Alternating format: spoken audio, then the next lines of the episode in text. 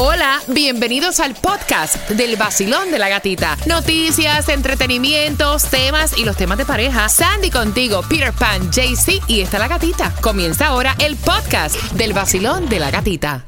Y duele cuando tú piensas eh, y tienes esta idea de una persona y luego te das cuenta de que no es así. Y así le pasa a esta chica que siempre pensó que ella pues le caía bien a su suegra. Cada vez que su suegra venía para acá, para Miami de vacaciones, se llevaban súper, súper, súper bien.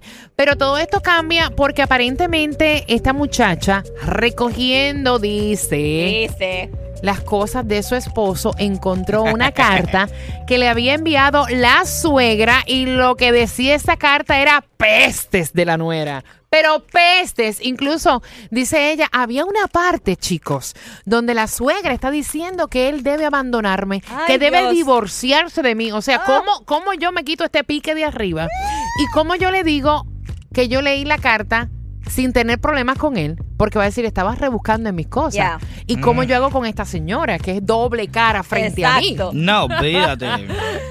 Eh. Está, está, está difícil, está, pero es que, es que esto es lindo que sucedan estas cosas en la vida de una persona, porque así tú sabes la hipocresía de esa suegra tuya cuando te ve, ¡ay, mi suegra favorita! Ay, Dios. la mejor de todas! Y tú, ¿en serio? Mi nuera es la mejor del mundo.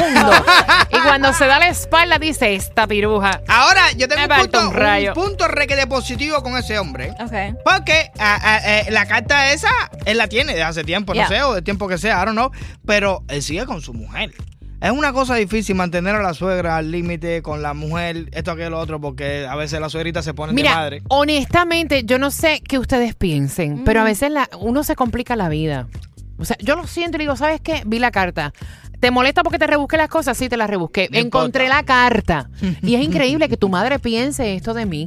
Yo quiero hablar con ella y yo la llamo y, la, y le hablo. O sea, porque es que las cosas se hablan de frente. That's true. Pi- Es mi opinión. señora que encontró la carta Mm, de la suegra, tiene que prestarle atención la fecha de la carta. Quizá la suegra escribió esa carta antes de conocerla a ella bien. Tenía otra visión de Puede ser. ella, no la había conocido bien, estaba equivocada. O si la carta tiene la fecha reciente, entonces nunca le ha caído bien a la suegra. Entonces ahí ella tiene que sacarle el pie a la suegra. Sacarle los pies, pero, Pero- eh, va a seguir siendo su suegra. Exacto. ¿Te ha pasado a ti que piensas que eres pitches and cream con tu suegra y te das cuenta que no te soporta? Muchach. Bueno, Gatica, tú sabes una cosa, que yo siempre he coincidido contigo en tus pensamientos, en tus formas de actuar, en tus formas de pensar, pero esta vez no. Ok, porque Yo sería sería un poquito más inteligente y me lo callaría, tú sabes, y el día que se caiga el burro, ahí le doy los palos. Más pena va a pasar ella sabiendo que yo lo sabía y que nunca se lo dije, pero yo lo sabía. El día que se caiga el burro, ahí le doy los palos. Eh, lo- los cubanos decimos, cuando se cae el burro, ahí se le dan los palos. El día que se da la oportunidad, ahí mismo se lo digo. Ok, yo te, mira, sí, yo te lo respeto. Lo que pasa es que yo no podría vivir con esa doble cara. yo Yo no soy demasiado directa. A mí me gustan las cosas a la franca. sé, yo yo sé. llamo, yo llamo y digo, suegra, suegra de mi vida. Yo que tanto la quiero a usted. Ay. Yo acabo de encontrar esta carta. Esto, esto, esto en realidad es cierto. Pero yo quedarme con eso, ni me será que explota. Muchacha. Gatita, gatita, en ese momento el corazón te latiría a mil, mil latidos por momento, Es que, mira, es que yo ni, ni, ni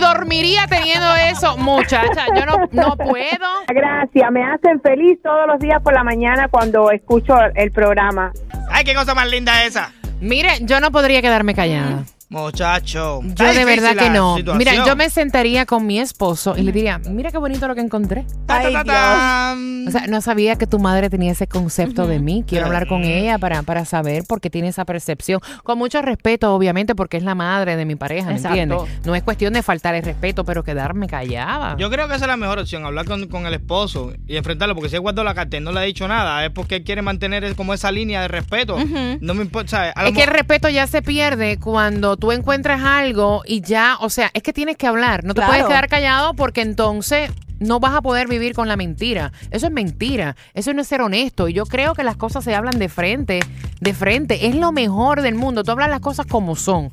A la primera que tú escondes algo, ya la relación no es igual. Ya tú no te sientes igual. Ni tan siquiera de recibir a esa persona en tu no, casa. porque también ya you're being fake. Yes. Vacilón, buenos días. Bueno, yo la confrontaría normal, con respeto, porque al final se merece respeto. Claro. Y mi opinión es esta, y en sentido de yo viví con mi suegra, y martillo la hora antes de vivir con ella.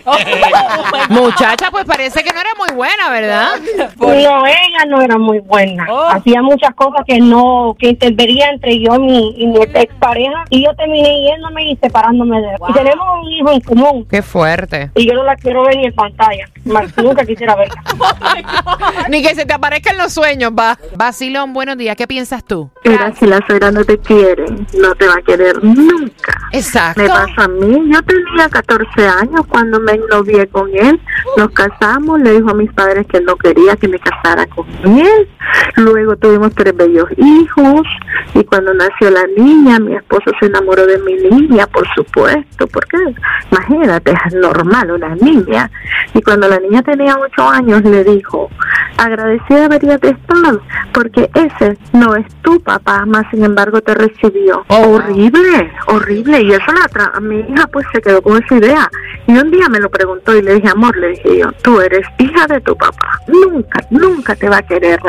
Nunca. Qué fuerte, al punto de meterle cosas a la nieta en la cabeza. Qué Cizaña y horror. todo. Ay, Dios. Vacilón, buenos días. yo sé que mi mamá mastica pero no traga a mi esposa y yo cogí a mi esposa la senté y le dije mira mamá mi mamá es así eh, yo la quiero la amo es mi mamá eh, yo sé que va a ser un poco difícil para ti pero en ese momento yo le di el lugar a mi esposa y le dije a mi mamá es la mujer con la que yo escogí estar el resto de mi vida y yo te voy a pedir de favor que me la respetes y si algún algún comentario negativo tú vas a hacer donde ella vengan donde mí y nos sentamos los tres y lo hablamos Ave mi mamá María, Ave María, pero no sigas, que, es que hay que aplaudírtelo. Muy bien, muy bien.